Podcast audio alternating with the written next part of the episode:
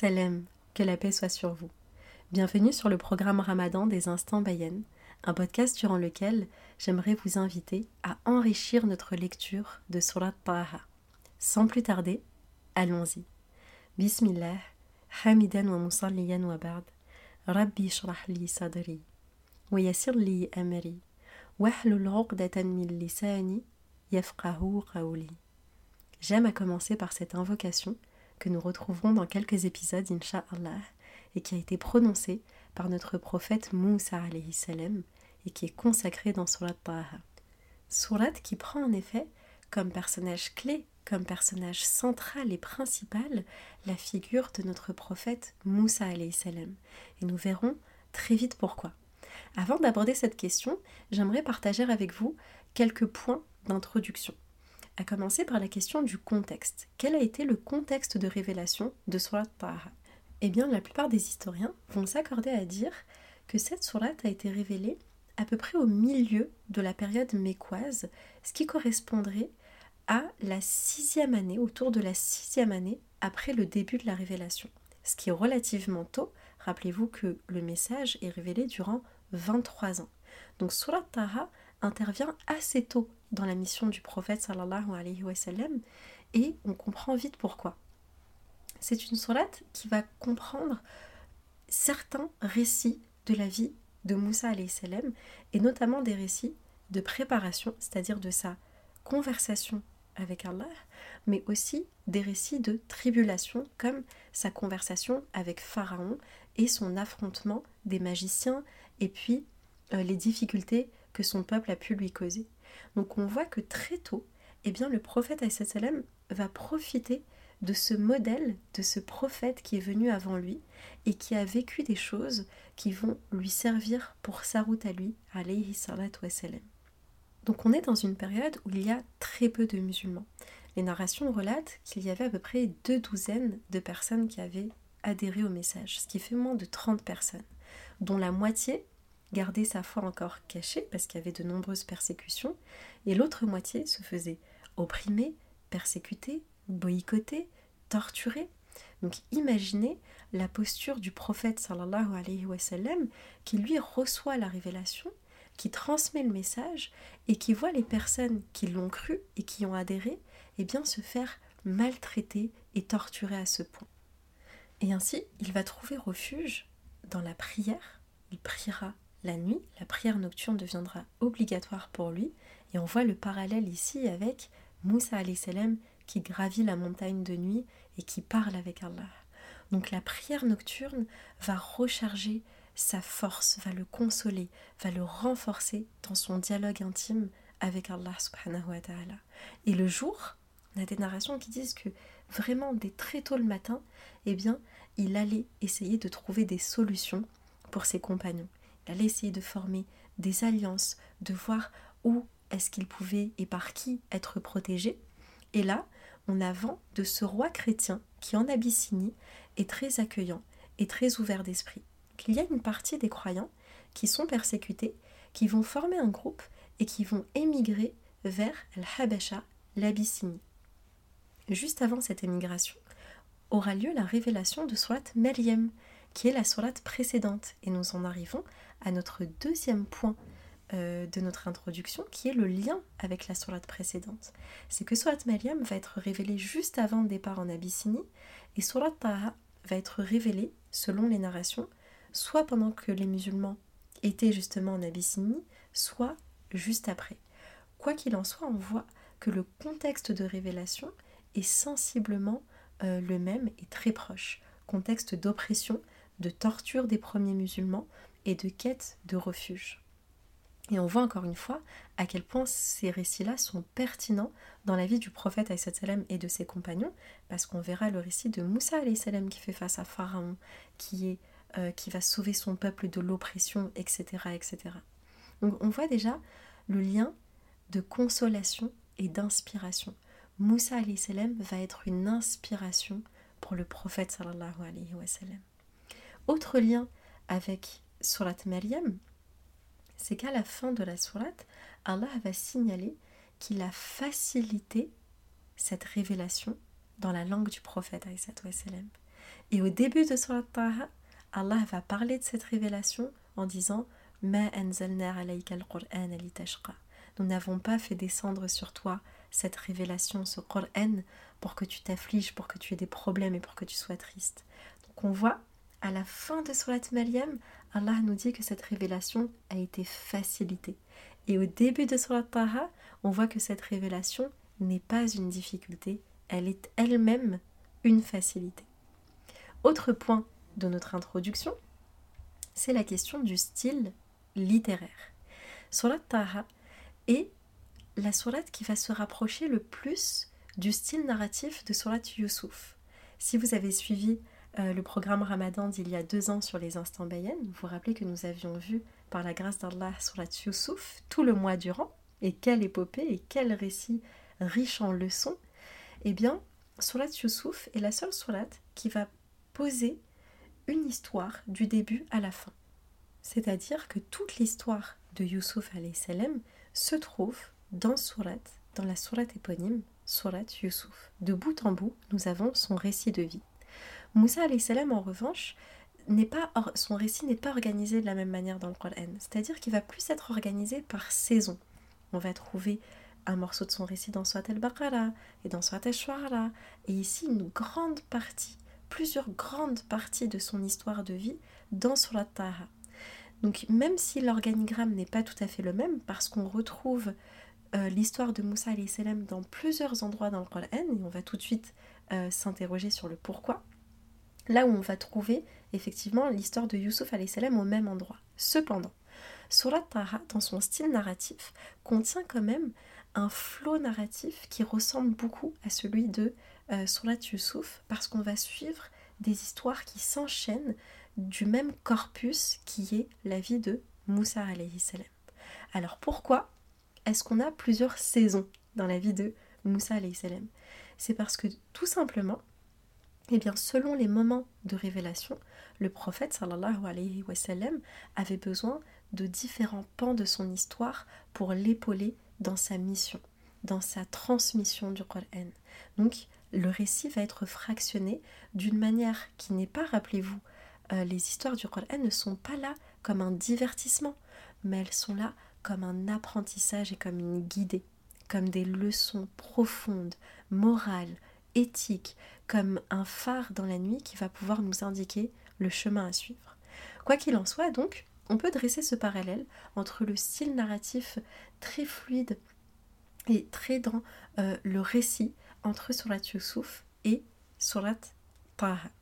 Ensuite, deuxième point euh, que je vous donnerai dans cette introduction concernant le style littéraire de Surat c'est qu'on va pouvoir trouver dès le début une adresse directe prophète sallallahu alayhi wa sallam.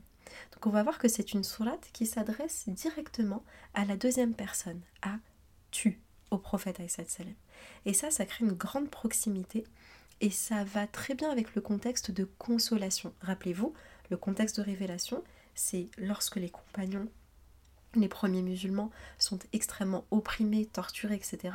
Le prophète sallam est à la recherche de ressources, de ressources matérielles pour les aider, mais aussi de ressources spirituelles et de puiser dans sa foi et dans sa relation intime de prophète avec son rab, avec son enseigneur, et eh bien cette force pour aller affronter euh, les affres du monde sur terre. Donc ici, Surat Taha, c'est une grande consolation, mais c'est aussi une sourate qui va venir l'inspirer. Et pour cela, Allah va créer cette grande proximité sémantique en s'adressant à son messager, sallallahu alayhi wa sallam, directement à la deuxième personne. Par exemple, dès la ayah 2, Ma anzalna alayka al-Qur'an Nous n'avons pas fait descendre sur toi le Qur'an afin que tu t'affliges et que tu aies des problèmes et que tu sois triste. Et ce qui est très beau, et ce qu'on peut en tirer pour nous dans notre lecture de Taha très personnellement, c'est que évidemment, initialement, ce toi s'adresse au messager, au prophète Mohammed sallallahu alayhi wa sallam. Mais quand toi, tu lis cette sourate, eh bien, ça s'adresse aussi à toi. Le Qur'an n'est pas descendu sur toi qui es en train de lire pour que tu t'affliges, pour que tu sois triste. Donc ici, on voit que c'est une grande sourate de proximité entre Allah et son messager, et ensuite de façon subséquente entre Allah et sa créature, et toute créature qui aborde le texte humblement. On le verra tout de suite après lorsque nous parlerons de la Aya 1, Inch'Allah. Et euh, donc enfin, il y a un contraste à cela, c'est que lorsqu'Allah parle des gens qui font du mal dans cette sourate, eh bien il va parler d'eux à la troisième personne. Il y aura ce qu'on appelle un tabrid, une distanciation grammaticale. Il va dire eux, ils. D'accord? Donc quand il s'adresse à son messager, c'est toi, proximité. Et lorsqu'il s'adresse aux personnes qui font du mal, éloignement, distanciation, même grammaticale, pour faire sentir, pour qu'Allah fasse sentir à son messager, ne t'inquiète pas, je suis de ton côté. Je te soutiens. Je sais qu'ils vous oppressent. Je sais qu'ils font du mal à tes compagnons. Mais moi, Allah, je suis proche de toi et je ne suis pas de leur côté à eux. Je suis du côté de la justice et du bien. Donc ici, on voit que c'est une sourate qui réaffirme beaucoup les grandes notions de valeur universelle. On va revoir à travers le récit de Moussa salam toutes les grandes valeurs de justice, de vérité, euh, d'indignation aussi face à l'injustice, de protection du plus faible que soi, etc. etc. Ensuite, autre point euh, de notre introduction, j'aimerais vous parler de l'audience de Surat Taha. Alors ce qui est intéressant, et ce qui fait aussi beaucoup partie des liens entre Surat Maryam, qui est la Surah juste avant, et de cette Surat-là, Surat Taha, c'est que Surat Maryam, eh bien, de par ses sujets, on va beaucoup parler de Maryam, salam, de Zachariah, salam, de Sayyidina Isa, Jésus, salam, eh bien, c'est une sourate. Évidemment, l'audience primaire est euh, le prophète, salam, ses compagnons, les personnes qui acceptent et croient en ce message, mais il y a aussi des audiences secondaires qui sont les autres communautés de foi qui évoluaient en périphérie euh, de la communauté musulmane dans les premiers temps de l'islam. Et parmi ces autres communautés de foi, il y avait la communauté chrétienne, qui s'intéressait donc évidemment beaucoup au sujet traité dans. C'est d'ailleurs ça fait d'ailleurs partie des grandes sagesses euh, de son temps de révélation. Allah leur révèle comme un cadeau juste avant que les musulmans dont je vous parlais tout à l'heure émigrent en Abyssinie auprès du roi chrétien. Donc ils vont pouvoir, euh, Ja'far notamment, va pouvoir réciter un passage de Swat Maryam et le roi d'Abyssinie va être extrêmement touché par la beauté euh, de ce récit coranique sur la figure de Maryam salam et de Jésus salam. Donc on voit qu'ici, l'audience secondaire qui était la plus intéressée par ce propos-là était l'audience chrétienne. Et là, dans Surat Taha, vu que nous parlons de Sayyidina Moussa salam, eh bien, l'audience secondaire qui est la plus intéressée et qui était aussi une autre grande communauté de foi autour du prophète salam, eh bien, c'était la communauté juive. Donc, on voit ici que les deux sourates vont s'adresser toutes les deux à euh, cette communauté de foi chrétienne et cette communauté de foi juive qui vont être intéressés par ces récits-là, parce que ce sont des récits desquels ils sont coutumiers. Ils retrouvent euh, ces histoires-là dans la Bible et dans la Torah, mais on verra de façon très différente. Euh, ici, c'est abordé d'une nouvelle façon euh, dans le Coran. Et ce qui est intéressant, c'est que les Sahaba, quant à eux, qui, qui faisaient partie des Arabes de la péninsule arabique, eux n'avaient pas vraiment connaissance de ces textes bibliques euh, et, de la Torah. Du coup, ils ne connaissaient pas vraiment ces grands personnages, ces, grands, ces grandes figures de l'histoire, ces grands prophètes. Donc, alayhim salam. Donc ici, on voit que les Sahaba, qui sont euh, l'une des audiences principales, eh bien, eux, ils vont à la rencontre de Moussa salam ici. Ils ne le connaissent pas encore vraiment. Donc, ils vont le rencontrer à travers tous ces récits coraniques et ils vont tellement, tellement, tellement l'aimer. Donc, on voit ici, vous voyez comment c'est un texte qui est très universels et qui appellent tout à chacun à la réflexion et à surtout voir ce qui nous lie euh, et ce qui nous permet de cheminer vers Allah. Donc ici, parmi les Sahaba, il y a un compagnon en particulier dont nous parlerons, mais dans quelques, quelques épisodes, je vous demande de patienter un petit peu, de soutenir ce suspense avant que l'on puisse parler de Omar. Omar était une figure incroyable de l'islam et sa foi, son chemin euh, vers la foi commence avec Surat Taha. Donc ce que je vous propose, c'est qu'on en parle, Inch'Allah, dans quelques épisodes, car Omar va lire tout le début du passage de Surat Taha, il va en être ému au point que son cœur va être ouvert à la foi par Allah. Donc je vous propose qu'on lise tout ce premier passage, et une fois qu'on arrivera au stade auquel Omar est arrivé, eh bien je vous raconterai, Inch'Allah, cette histoire. Enfin, dernier point de notre introduction, j'aimerais vous parler euh, de l'état d'esprit, de la, même pas de la thématique, mais vraiment de l'état d'esprit général que va dessiner cette sourate. Eh bien, l'état d'esprit principal, il y en a deux grands, à mon sens, wallahu alam. Le premier, c'est comme je vous l'ai dit, de consoler le prophète sallallahu alayhi wa sallam et les croyants aussi, en leur donnant un modèle d'endurance. Donc à travers la figure de Moussa salam et de tout ce qu'il a vécu, de tout ce sur quoi il a patienté, de tout ce qu'il a surmonté, littéralement, il a surmonté la montagne, il a surmonté les affres de Pharaon, il a surmonté les épreuves de son peuple, eh bien, euh, ce sont tout ça, ce sont des récits qui vont être un modèle d'inspiration et d'endurance et de résilience et de patience et de force pour le prophète et les croyants. Donc ça, c'est l'un des grands objectifs euh, de cette sourate. Deuxième grand objectif, et je pense que c'est ici euh, l'un vraiment des objectifs principaux de cette sourate, c'est de se rappeler à quel point le Coran est un bienfait. Vraiment, dès le premier passage, eh bien on se rappelle que cette révélation, jamais, au grand jamais, n'a été descendue pour qu'on s'afflige ou qu'on en soit triste ou pour nous causer des problèmes, bien au contraire. Elle vient comme une rahma, comme un amour rayonnant de la part d'Allah pour arroser les cœurs et pour baigner notre vie de lumière et pour la guider vers la paix, vers la sérénité et vers l'alignement.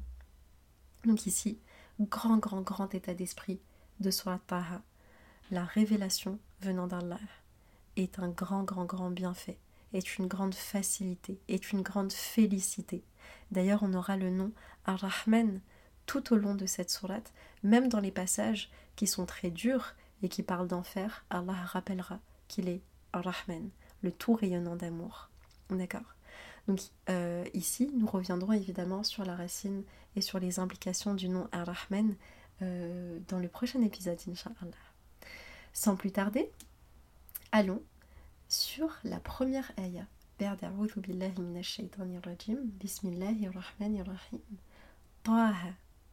Alors, Taha, ce sont ce qu'on appelle dans la langue arabe des lettres disjointes. Donc, c'est cette ayah qui va donner son nom à la sourate. D'accord? Donc, contrairement aux autres sourates qui peuvent avoir des noms différents euh, selon les compagnons ou selon euh, les éditions du Coran, Surat Taha, elle a euh, plutôt toujours été appelée comme ça. Elle fait partie des 29 sourates qui commencent par des lettres disjointes.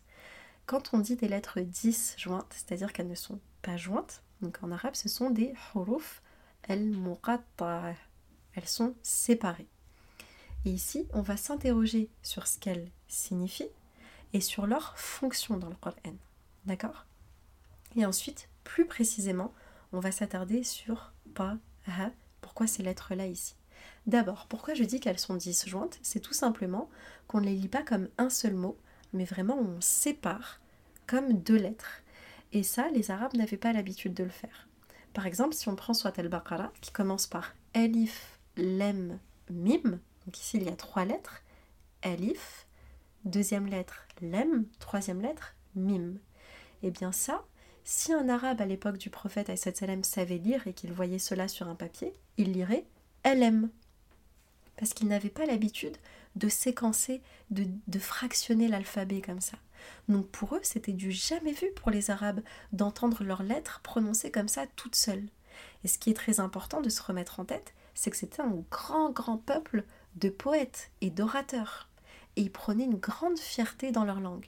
D'ailleurs, je vous l'ai déjà dit, euh, si vous suivez un petit peu les instants bayennes, que rien que le mot arabe signifie ce qui est clair ce qui est fluide, ce qui coule, ce qui est limpide, ce qui coule comme un ruisseau. D'accord Donc ici, c'était pour dire notre langue est tellement fluide, elle est tellement belle, elle coule tellement, eh bien on va s'appeler les gens de la langue qui est fluide et qui est belle et qui coule. On va s'appeler les arabes.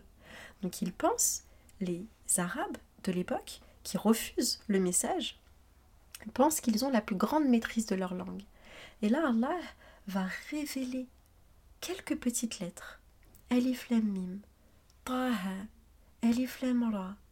Et il va leur prouver à quel point c'est lui le maître des cieux et de la terre et qu'il est capable de les dominer même dans leur domaine de prédilection qui est leur propre langue.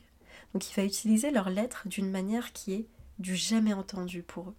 Et ça, ça a plusieurs fonctions.